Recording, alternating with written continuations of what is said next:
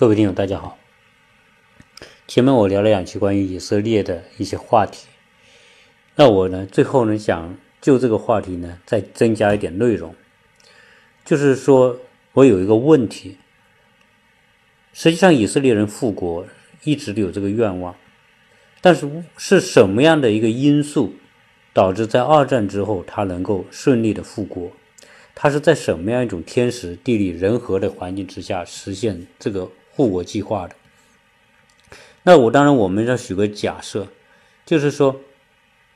在这个时间之外往前推，可能他的这种护国计划很难实现。那我现在讲讲这个科技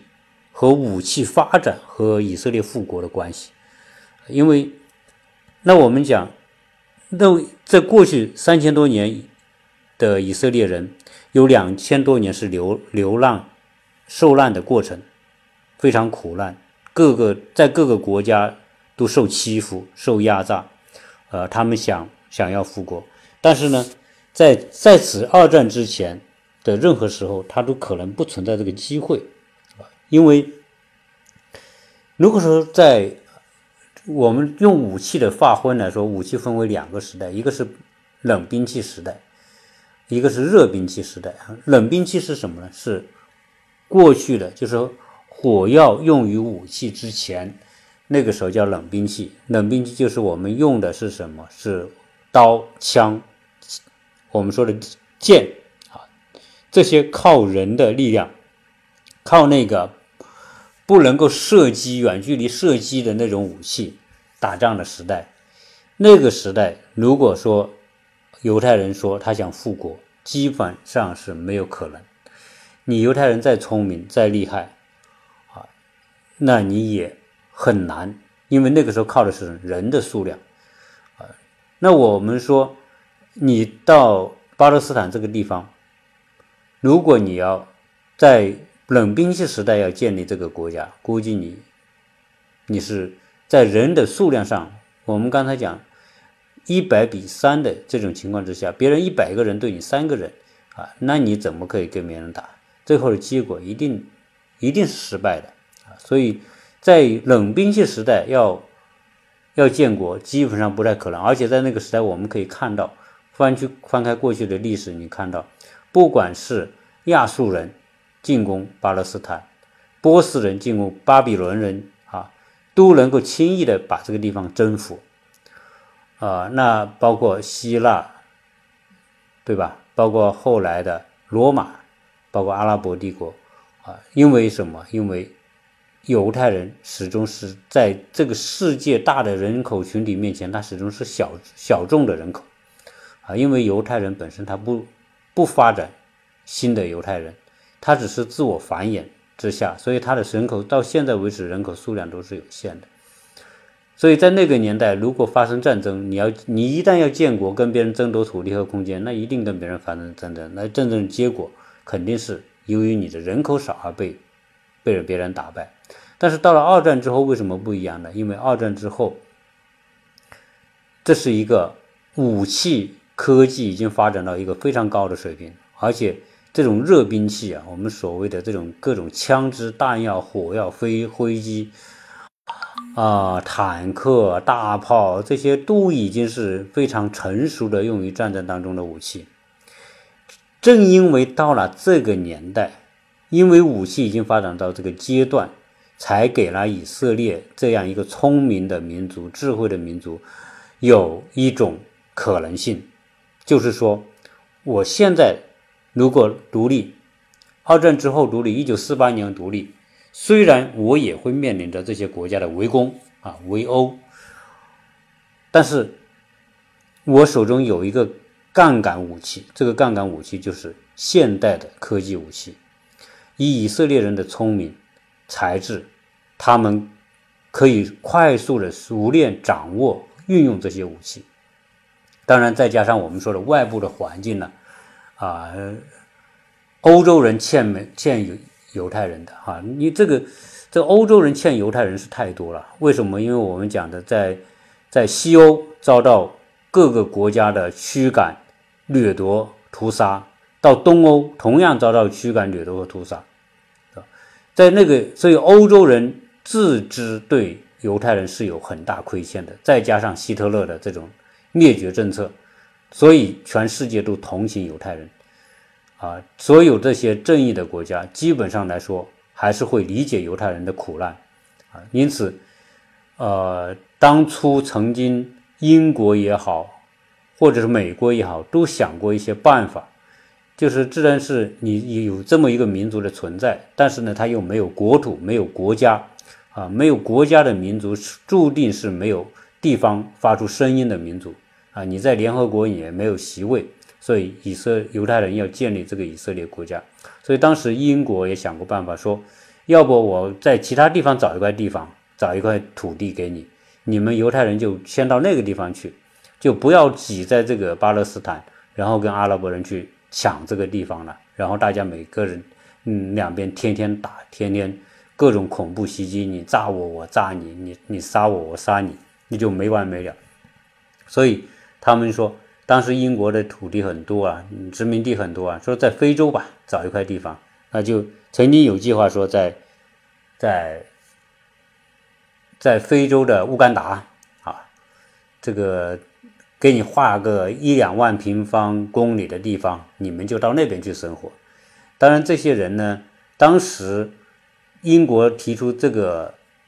主张的时候，这英国它有一个部门叫殖民殖民大臣啊，英国有个殖民大臣，就是专门管殖民地事务的啊。他们提出这个计划之后呢，当时的犹太人、犹太复国主义团体的那些那些主要人就去那个地方考察，到乌干达一看，乌干达在哪里？在非洲的中南部啊，中间偏南。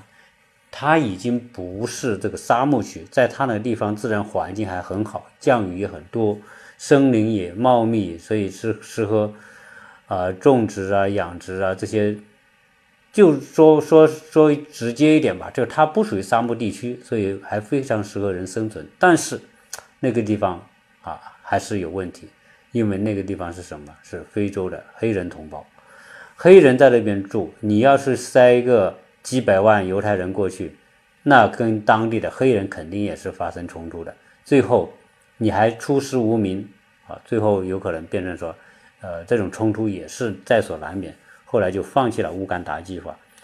那后来还有人提出什么计划呢？就提出有一个地方，那个地方很大，没人用，在哪里呢？在南美洲的最南端，在南美洲最南端的那一块地方。有几十万平方公里，啊，因为那个地方靠近南极洲，很冷，啊，那这块很冷的地方，啊，可以给你们作为犹太人的建国，那地方也够大，那么他们也去看过，当时他这个犹太复国主义的领领导人也去看，看完之后发现那个地方实在太太寒冷、太艰难，就是个不毛之地，啊，要在那里生存也是很不容易，加上又远离欧洲，远离他们的这种啊。有资源的环境啊，所以他们会觉得很辛苦，后来也放弃了。实际上，当时在二战之前呢，这个日本人对犹太人还是还是不错啊，就是日本人是不排犹也不反犹的。所以在当时这个希特勒德国和日本建立同盟轴心国协议之前，曾经日本曾经也说。愿意跟他们搞一块地方，就是他们在东北啊，不是占领了中国东北的东三省，说在那里搞一块地方给犹太人建国。但是后来由于日本跟德国签订轴心国同盟条约，而德国是反犹太人、反犹太的人的，所以当时希特勒就反对日本做这样的一种计划。因此呢，他们去东北的这个也。也没有得逞，啊，所以后来犹太复国主义者认为说，啊，我们还是要回到我们当初的发源地，也就是上帝给我们的应许之地巴勒斯坦，我们回到那里是名正言顺，啊，是出师有名，所以他们后来还是选择返回他们的故土巴勒斯坦，特别是耶路撒冷，啊，因为那个是他们的这个。圣城啊。当然，这个耶路撒冷现在也是伊斯兰教的圣城啊，也是基督教的圣城啊。因为伊斯兰教的圣城是因为当时穆罕默德，也就是那个伊斯兰教的创立者啊，这个先知他的他的跟上帝建立联系的地方啊，现在还有一个圆顶清真寺。阿克萨清真寺也在，还在这个耶路撒冷。那当然，基督教更不用说了，因为耶稣传教、耶稣受难、耶稣诞生都跟耶路撒冷有密切的联系，所以它也是基督教的圣城。当初在十世纪到十二世纪中世纪的时候，欧洲的基督教教皇发起的对。巴勒斯坦的圣战啊，就是因为说说这个耶路撒冷圣城被穆斯林占领啊，他们要去夺回圣城，所以发起圣战啊，也是所以这几个宗教呢，大家是啊都认这个地方作为他们的圣地啊，所以最后他们还是决定要返回巴勒斯坦建国。那到后来我们说冲突不可避免。等于说，我，呃，我们看到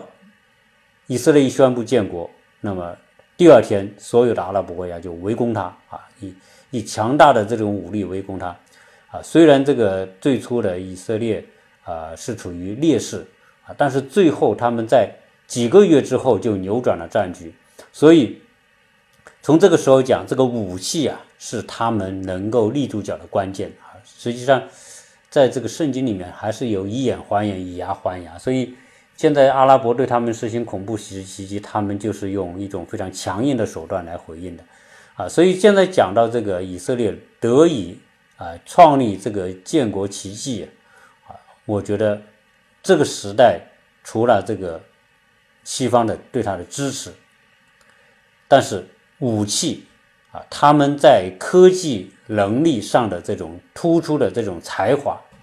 整个群体，你看今天这个以色列士兵啊，啊，在他们的街上到处看得到。那美国美以色列是全员征兵的，一旦打仗的时候啊，那大家就必须走出办公室，走出学校，穿上军装就上战场。所以他们每个人都是经受过军事训练的。啊，平时不打仗的时候都是预备役，你可以做各自各自的工作。一旦打仗，大家就是马上应征入伍上战场。大家还记得在第四次中东战争，也就是一九七三年那一次中东战争的时候，叫赎罪日赎罪日战争。最初由于这个犹太人正在过这个过节嘛，赎罪日的节日，大家都要去礼拜啊，做敬敬仰敬拜敬拜上帝的时候。那阿拉伯突然发动袭击，那个时候以色列人没有准备，所以这一开始的时候被处于非常不利的地位，被打的这个啊防防线全部被突破啊，然后啊处于一种危机的时候，那很快的以色列全国总动员，在几个星期的时间，两个星期的时间，甚至更短的时间里面，他们就征集了四十万的军人军队。啊，就平时他可能只有十几万，结果一打仗就四十多万军队，都是平时的预备役，穿上军装，拿起武器就上战场。所以四十万军队一武装起来，他们很快啊就把这个第四四第四次中东战争也也转败为胜。而且这以色列人的科技能力和手段呢，以色列有将近百分之十的人。是科研人员找各做各种研究的，所以今天你会看到以色列有大量的发明都是世界非常先进的，而且今天美国有很多科技手段专利都是要买以色列人的。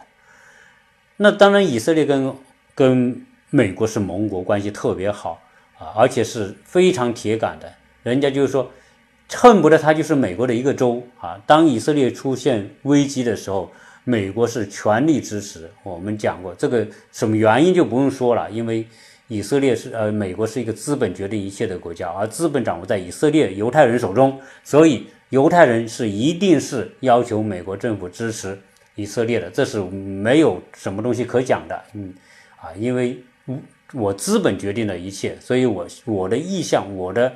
要求就是你政府要执行的啊！你每一个总统，你想做好总统，你想当竞选上总统，你离开犹太人财团的支持，几乎你就不太可能成功啊！所以除了这个东西之外，那美国也大量的给最先进的武器给以色列，那人家以色列。把美国的先进武器买回来之后怎么办呢？他直接一拆解，把他们认为有些方面要改进的东西再给它加进去。所以，以色列以他的科技实力手段，把美国的很多武器买回去之后，又再一次升级，甚至比他在美国的原装的武器还更好用。不管是飞机，他们是这样弄的。火箭、大炮、防御武器，什么飞毛腿，各种各样的导弹啊，这些啊不是飞毛腿啊，爱国者导弹等等啊，就是他买给的大量的美国的武器，他都有能力对他再改造升级啊。以色列在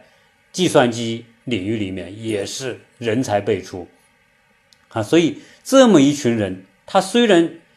我们说犹太呃以色列八百多万人，有两两百多万阿拉伯人，六百多万是以色列人。这么少的人，他就能够，能够，呃，有这么强大的这个力量，而且他现在的科技发明还源源不断啊，所以这么一个国家，这么少的人，正因为靠着今天科技时代，科技给他们一根非常强有力的一个一个一个一个后盾支持啊，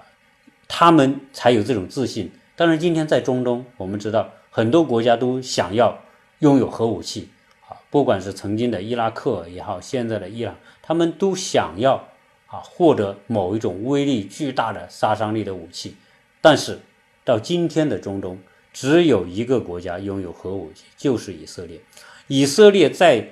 战争当中研发核武器，犹太人在核武器方面的专家也不少，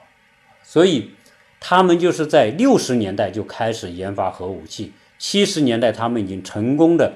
掌握了核武器。为了研发核武器，如果你再看看以色列有个部门叫莫萨德，就是他们的这个特工，全世界最牛逼的特工组组织之一。他们当时为了帮助以色列实现拥有核武器的目的，到处去买核原料。别人都不卖给他们，但是他们最后就通过特殊的手段和方式，就能够从那些拥有，它主要是拥有这些矿啊，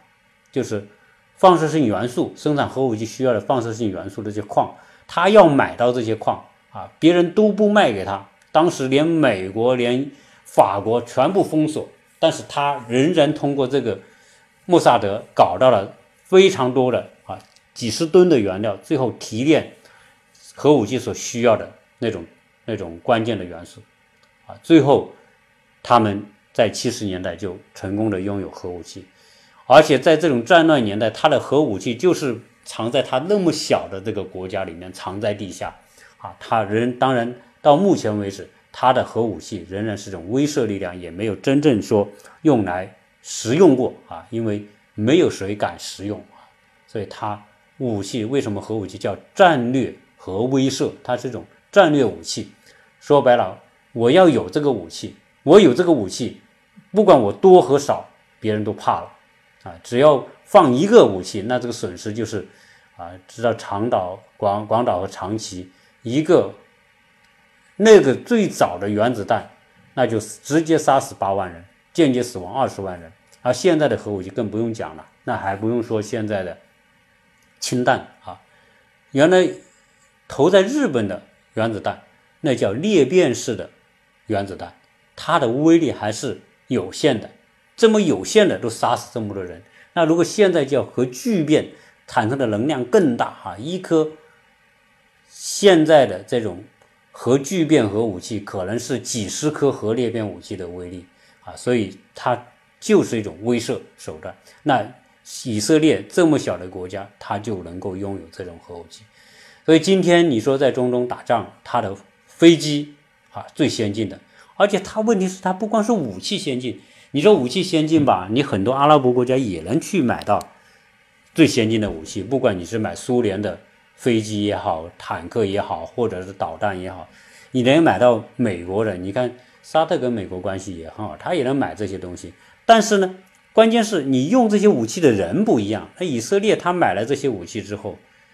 他就能够发挥最大的效益，所以他拥有通因通过这些武器，他能够以一当十，以一当百啊。也正因为这些武器的存在和现在这种新的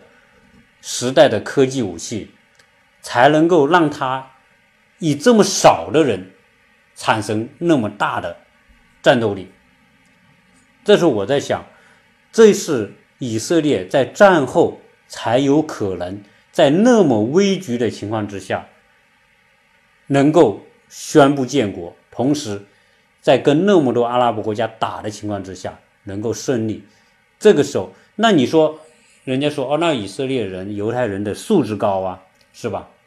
有才能、有智慧啊，有勇、有勇有谋啊，对呀。但古代犹太人也有有勇谋。为什么古代犹太人他不能做呢？因为那个时候他没办法凭借这种杀伤力特别大的高科技武器，那个时代是冷兵器啊，那是靠人的体力一一比一，你就说是关公你厉害吧，是吧？你能够一个人能够打多少人呢？你都是凭着这把刀，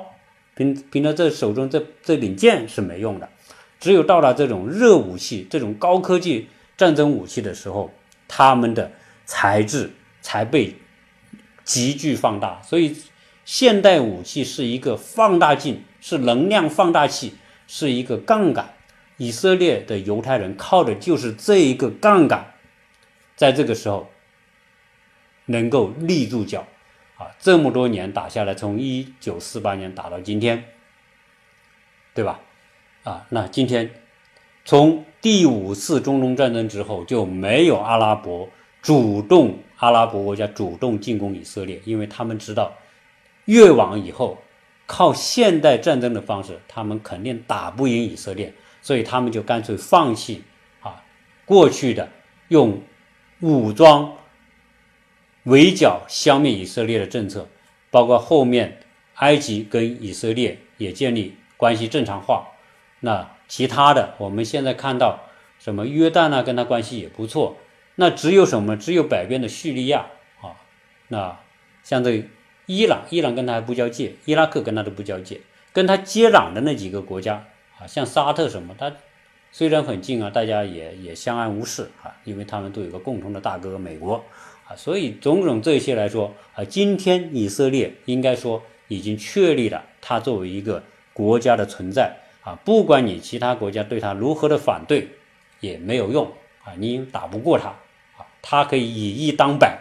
啊，那你现在如果以一当百，现在他有八百万人，就算犹太人六百万人，啊，如果以一当百，那你要你要多少人？多少人都没用啊！你就是有六亿人、七亿人，